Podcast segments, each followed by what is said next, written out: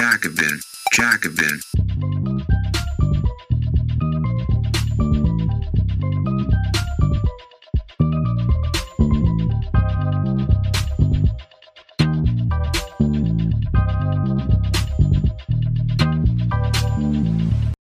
Eine kleine Neuigkeit zu Beginn. Der Jacobin Podcast ist in der Top 10 auf Spotify in der Kategorie Gesellschaft und Kultur. Wir freuen uns, dass er euch so gut gefällt. Damit wir unsere sozialistischen Ideen weiter verbreiten können, erzähl doch gerne deinen Freunden und Genossen davon oder teil die Folge. Vielen Dank. Die Schuldenbremse ruiniert unsere Zukunft. Ein Staat ohne Schulden ist ein Staat, der die Menschen wirtschaftlichen und ökologischen Krisen ausliefert und die Infrastruktur verfallen lässt. Eine solche Gesellschaft können wir nicht anstreben. Von Svenja Apun, Katharina Stoller und Philipp Türmer. Dieser Tage wird mal wieder ein veraltetes und ebenso sexistisches Bild auf die bundespolitische Bühne gezerrt. Die schwäbische Hausfrau, die ihren Finanzhaushalt ordentlich und ausgeglichen hält, also nur das Geld ausgibt, das sie zuvor eingenommen oder angespart hat. Nach dem Urteil des Bundesverfassungsgerichts, das die Verschiebung von Corona-Hilfsgeldern in den Klima- und Transformationsfonds, KTF, für verfassungswidrig erklärt hat, fehlen der Ampel nämlich schlagartig Milliardenbeträge. Nun ist ein Streit darüber entbrannt, wie die Ampel mit diesem riesigen Haushaltsloch umgehen soll. Und da kommt die schwäbische Hausfrau ins Spiel. Viele meinen, das Urteil des Bundesverfassungsgerichts sei eine Mahnung gewesen. Jetzt müsse der Staat umso mehr in großem Stil sparen. Die Ampel steht am Scheideweg. Für uns grüne Jugend und Jusos ist klar, dass es nur einen Ausweg gibt. Die Schuldenbremse muss weg. Für 2024 muss sie erneut ausgesetzt werden, aber eigentlich gehört sie abgeschafft. Die Einsparungen von heute sind die Schulden von morgen. Die Geschichte vom Staat, der haushalten soll wie die schwäbische Hausfrau, ist auf allen Ebenen Unsinn. Mal abgesehen davon, dass es sich auch für diese lohnen kann, sich zu verschulden, um etwa ein Haus zu bauen oder die eigenen Kinder bei ihrer Ausbildung zu unterstützen, funktioniert ein Staatshaushalt eben nicht wie ein Privathaushalt. Und das aus einer ganzen Reihe von Gründen. Wer sich privat verschuldet, muss bei steigender Schuldenlast deutlich höhere Zinsen zahlen. Für Staaten gilt das so nicht. Die Bundesrepublik etwa hat heute im historischen Vergleich relativ geringe Zinskosten, und das trotz einer vergleichsweise hohen Staatsschuldenquote. In den letzten Jahren verdiente der deutsche Staat aufgrund der Negativzinsen auf deutsche Staatsanleihen durch Schulden sogar noch dazu. In so einer Situation zu sparen, ergibt ökonomisch absolut keinen Sinn. Dazu kommt, Staatshaushalte müssen ganz andere Aufgaben meistern als ein Privathaushalt. Bei einem Staat sind heute nicht getätigte Investitionen die Schulden der Zukunft.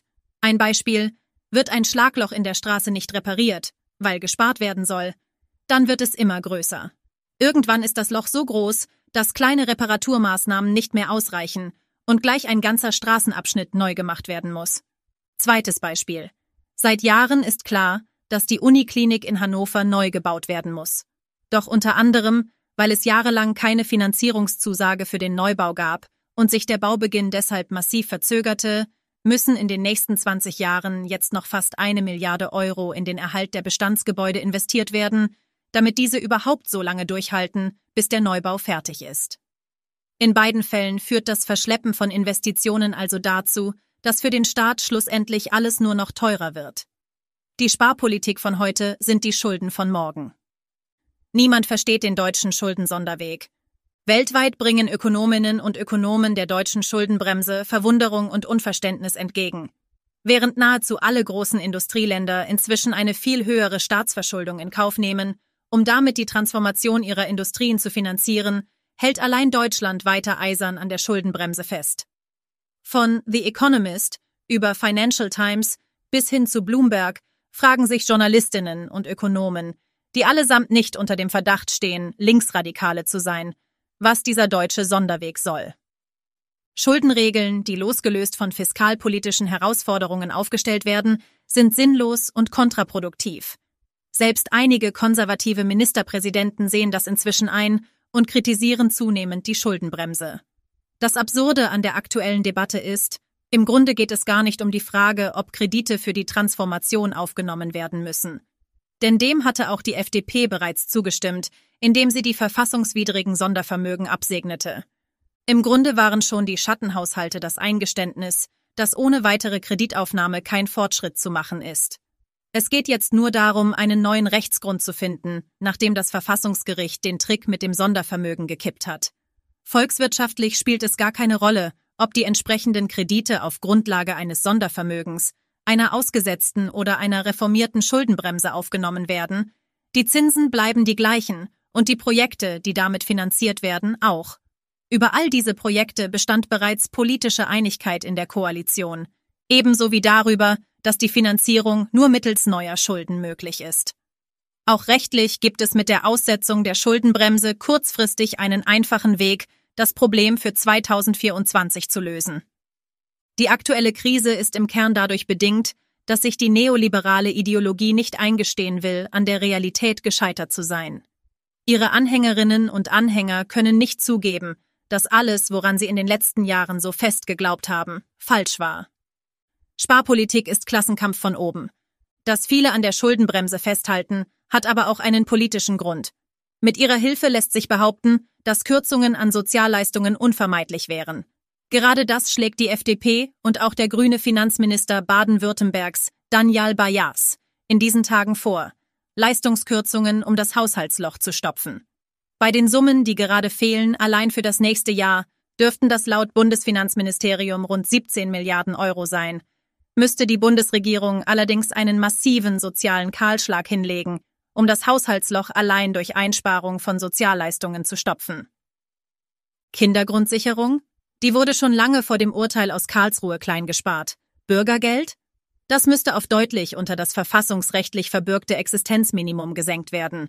Und was sollte man eher tun, den Bundeszuschuss zur Rente kürzen und damit Hunderttausende in die Altersarmut stürzen oder an der Kinder- und Jugendarbeit sparen. Weder ist es möglich, die notwendigen Summen im Sozialetat zu streichen, noch wäre ein solcher sozialer Kahlschlag vertretbar. Ein starker Sozialstaat ist notwendiger Bestandteil einer Gesellschaft, die sich transformiert. Nur er nimmt den arbeitenden Menschen die Angst, dass die Unsicherheit, die große gesellschaftliche Veränderungen mit sich bringen, zu ihren Lasten geht. Sparpolitik ist Klassenkampf von oben. Sie versucht, die Privilegien der Reichsten auf Kosten der Mehrheit zu sichern und die Unsicherheit den Schultern der Schwächsten statt der Stärksten aufzulasten. Jetzt an der Schuldenbremse festzuhalten, wäre ein unverzeihlicher Fehler. Gerade Krisenzeiten sind dadurch geprägt, dass viele Menschen finanziell zurückstecken müssen und Abstiegsangst haben, zu Recht, denn derzeit entsteht für viele der Eindruck, dass zu wenig für alle da sei. Seien es Kommunen, die Sparprogramme fahren müssen oder Reallöhne, die immer weiter sinken. Rechte nutzen diese Verunsicherung und diese Abstiegssorgen, um die Ärmsten gegeneinander auszuspielen. Während sich der Staat aus der Krise sparen will, wächst der Balken der AfD in Umfragen immer weiter. Um dieser Situation Herr zu werden, wären Ausgaben für die soziale Infrastruktur und den Sozialstaat das Gebot der Stunde. Mit der Schuldenbremse ist das aber nicht machbar.